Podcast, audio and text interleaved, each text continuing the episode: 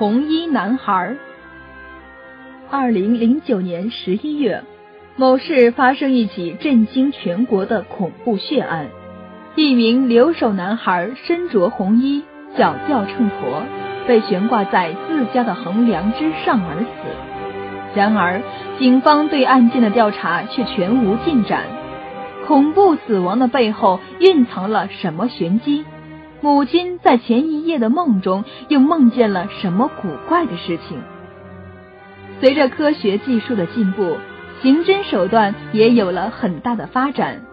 以前很多悬而未决的案子，都至少有了一个大概的科学推论，能打破人们对未知的恐惧，使许多古怪的谣言不攻自破。但事实上，阳光的背面必然有阴暗，有能破的案子，就有永远被尘封、无从下手的案子。而正是这些案子看似巧合，实际却又蕴藏玄机。一个巧合，你能说是巧合？那么一群巧合，你还能说这是巧合吗？这次我要讲述的就是一个迷云重重又充满巧合的案例。二零零九年十一月四日晚上。住在某市江北地区的农民匡继律夫妇，同往常一样早早入睡。他们的老家本来是某市巴南区东泉镇双星村。为了谋生，夫妻双双来到江北打工，而家里还有个十三岁大的男孩，名叫匡志军。十一月五日凌晨时分，匡继律的妻子孤灯会从噩梦中惊醒。他大口大口的喘着气，回忆着梦里的内容，仍然心有余悸。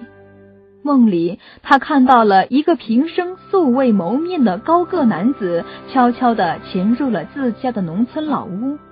他突然想到自家儿子还在家里，于是大声喝道：“你要做什么？快离开我的家！”男子像是突然看到了他。脸上出现了一种又喜悦又心急的奇特表情，牛头不对马嘴的回答道：“你快点回家看看你儿子，快回家看看你儿子。”孤灯会觉得奇怪极了，自己现在不就是在家吗？他又问这男子是谁，结果这男子像是什么也没有听见似的。只是带着那副奇怪的表情，一再重复着：“快点回家看看你儿子，快回家看看你儿子。”孤灯会就这么被惊醒了。她看了一眼身边的丈夫，他打着呼，还睡得正熟。自己越想这梦，越是觉得忧心忡忡。回忆起儿子上个月也说自己要回农村老屋。孤灯会终于忍不住把睡在一旁的丈夫摇醒，把这个梦讲给了他听。匡继律不是个迷信的人，所以他对妻子的担心只是嗤之以鼻。但是想到恰好也该回家给孩子送点饭钱，就答应妻子第二天回老家看看。夫妻二人这才沉沉的睡去。十一月五日白天。匡继律吃了早饭，就出发往家赶去。中午十二点左右，他已经可以看到老家的房顶。奇怪的是，往家家里一般打开着的正门和侧门却紧紧的关闭着。这个点儿，儿子应该没有睡觉吧？或许是不在家吧？匡继律理所当然的想到，觉得没什么大不了。掏出别在腰间的堂屋钥匙，打开了正门。接下来的一幕却把匡继律所有的理所当然打破了，成为了他一生难忘的噩梦。一推开门，匡继律就看见平时活泼可爱的儿子身着一条白花的大红色的裙子，里面隐隐的透出一件女性游泳衣。全身被绳子紧紧的捆着，而两脚之间却挂着一个重重的秤砣，已经被吊死在了屋梁上。儿子吐出的舌头和乌青的脸，说明他已是抢救无效。匡纪律呆呆的望着儿子的尸身，脑海里一片空白。他首先想到的不是儿子没有了，而是心如刀绞般的想到了儿子就这么被悬在横梁上，该有多疼啊！他看到了儿子身上和手腕以及脚腕上的紫青色的极深的勒痕，自己的手脚腕也开始隐隐作痛。他简直可以想象得到，儿子被悬在这段横梁上是如何的惊慌失措，又是怎样在绝望和极度的折磨当中哀鸣死去。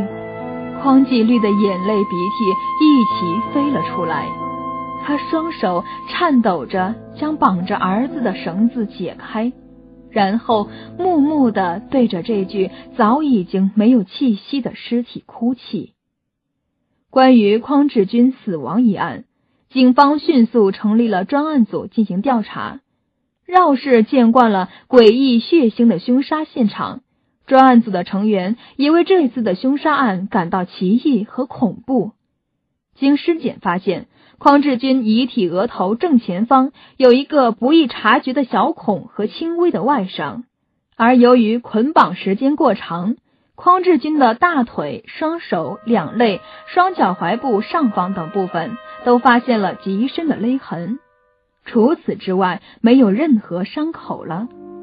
而说起来诡异之处却是数不胜数，男孩身上贴身的泳衣来自他的堂姐。但事实上，没有任何迹象表明匡志军有异装癖的嗜好，而红裙子的来源不明。唯一可以肯定的是，男孩没有穿一件自己的衣服。匡志军的性格，据邻居和朋友反映，非常害羞，但是绝对没有自杀的倾向。而一向老实友善的匡纪律，从没有和人发生过纠纷。更别说与人结仇，以至于来虐杀他的独生子这种事情发生。警方在证据不足的情况下，判定了匡志军的死亡为意外死亡。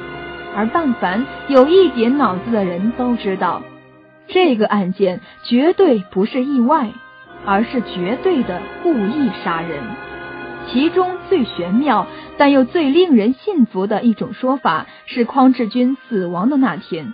正是男孩十三岁零十三天的年龄，十三在西方本来就是个很不吉利的数字，而在中国这个数字属阴，使小孩阴气极重。再加之小男孩最可能死亡的时间在亥时，也属于阴时，使得阴的力量发挥到了最大。另外，死者死时身上还被发现了明显的金木水火土五行迹象，泳衣为水，红裙子为火，双脚所悬秤砣为金，悬挂的横梁为木，身对大地为土。五行既齐，只怕凶手就要行凶了。而这种特殊的阵法，恐怕就是要让匡纪律家断子绝孙。而死者则会灵魂永不超生，并且不会找行凶者的麻烦。但真实情况是，匡纪律生下匡志军的时候就已经有四十一岁了，如今五十四岁的他，大不可能再有儿子的出现，到真正的成为了断子绝孙。究竟是邪教作祟，还是仇家报复？前者还有迹可循，而后者却是完全找不到任何迹象的。可无论是哪个理由，其说法比之意外死亡都要略胜一筹。就像这个心碎的匡纪律一样，没有家长能够承受丧子之痛。无论凶手是来自邪教还是仇家，也都要明白。没有永远的秘密可以来掩盖杀害无辜人的生命的真相。